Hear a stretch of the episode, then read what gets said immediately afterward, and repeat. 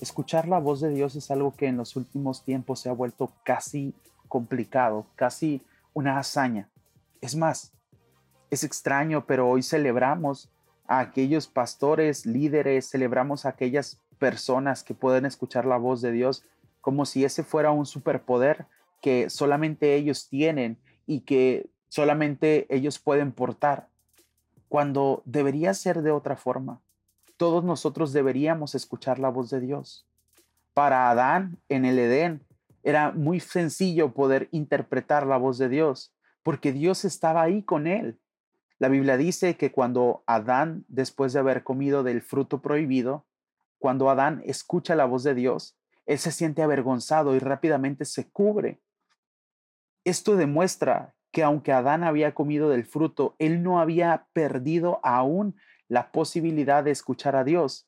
Pero no solamente sucede en este momento, sino que si nosotros recorremos la Biblia unos capítulos más, hablando de Caín y Abel, ellos dos estaban ofreciendo ofrendas hacia Dios.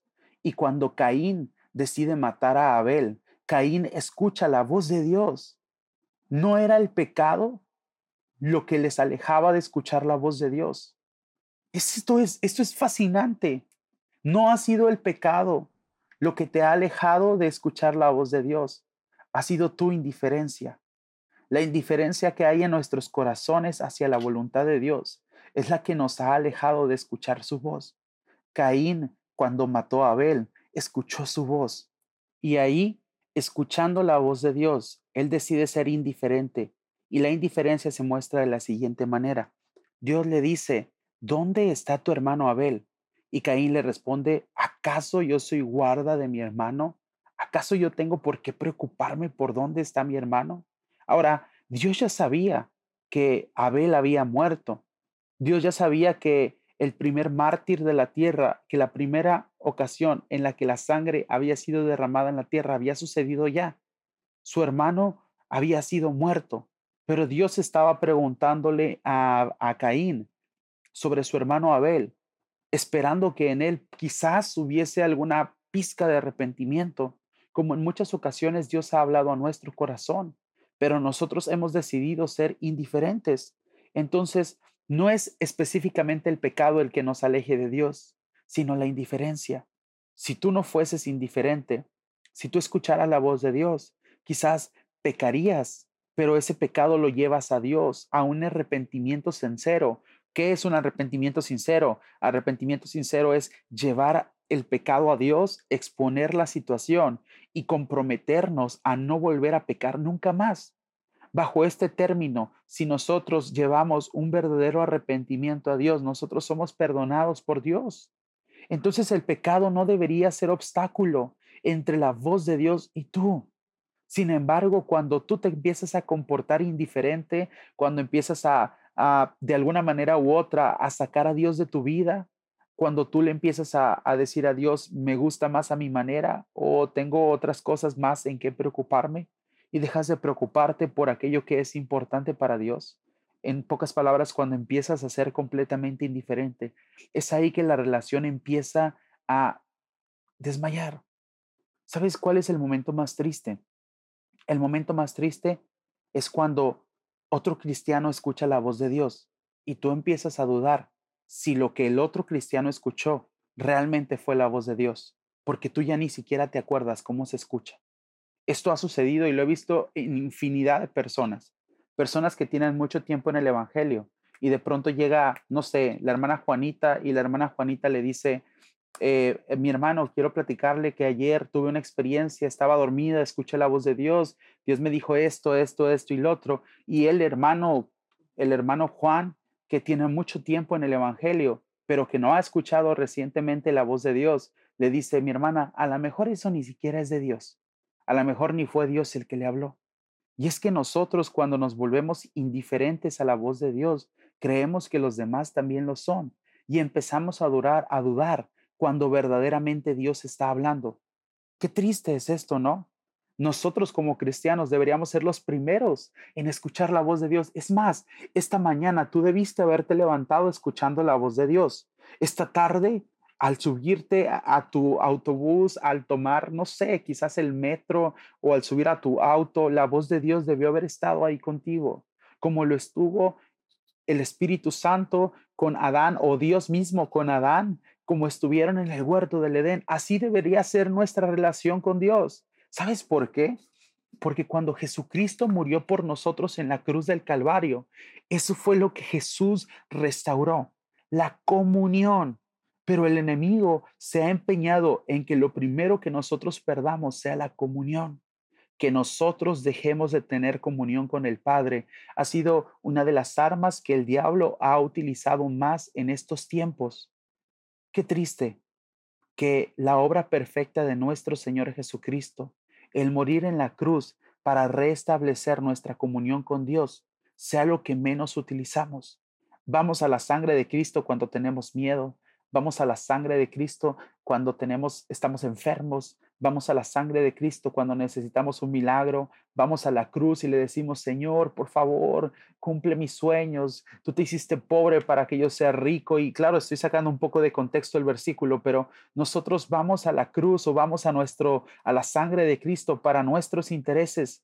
Pero ¿cuándo fue la última vez que clamaste la sangre de Cristo para recuperar tu comunión con Dios? ¿Cuándo fue la última vez que clamaste al Señor para decirle, Señor, fortalece mi comunión contigo, que mis palabras se vuelvan sinceras, que cuando tú y yo hablemos, pueda escuchar tu voz? Si tú no has escuchado la voz de Dios en una temporada o estás esperando a que alguien más te hable, quiero decirte que no va a suceder así.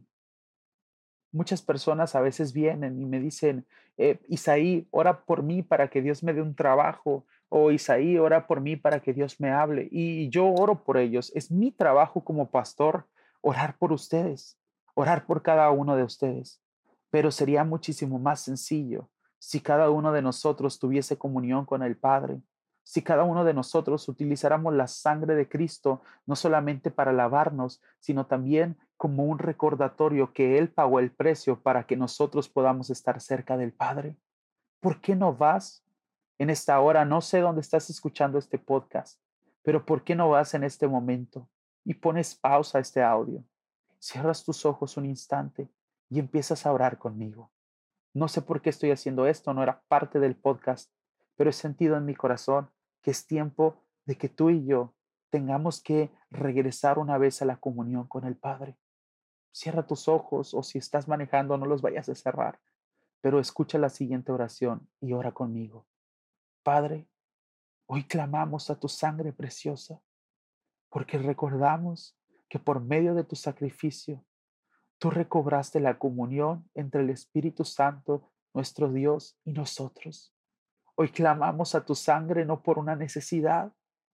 Hoy clamamos a tu sangre no por un beneficio, sino porque necesitamos estar cerca del Padre.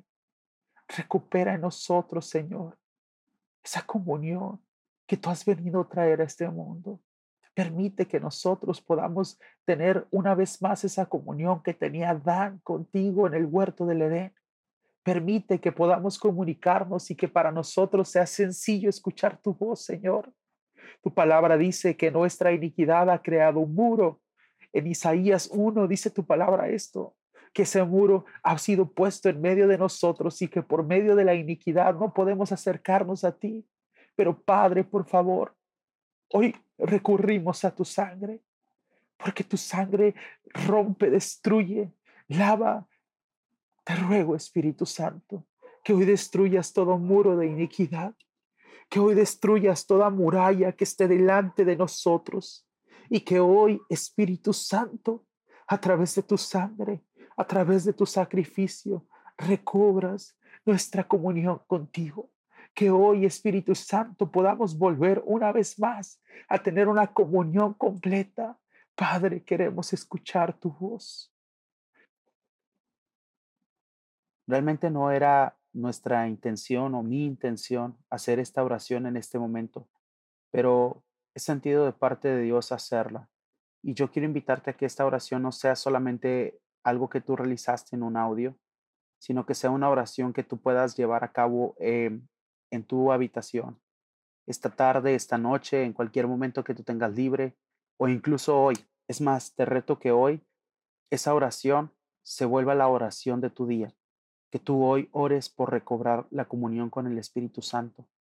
Y quizás Dios te hable hoy o te hable mañana o te hable pasado, pero no es lo importante. Lo importante es que tú des el primer paso hacia recobrar esa comunión. Dios ya dio el primer paso por ti. Él ya te perdonó. Él ya pagó el precio.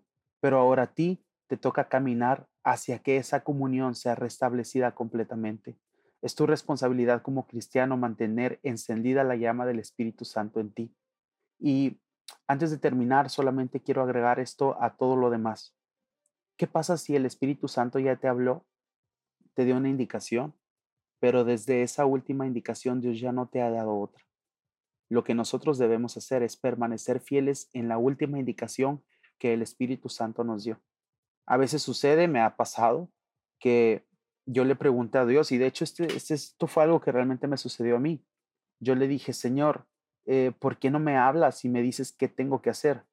Y el Espíritu Santo me habló y me dijo, Isaí, te he dicho por semanas, por meses qué tienes que hacer. Recuerda todo lo que te he dicho ya y eso haz. Así que quiero dejarte con esta última recomendación. Recuerda qué fue lo último que el Espíritu Santo te dijo y eso haz.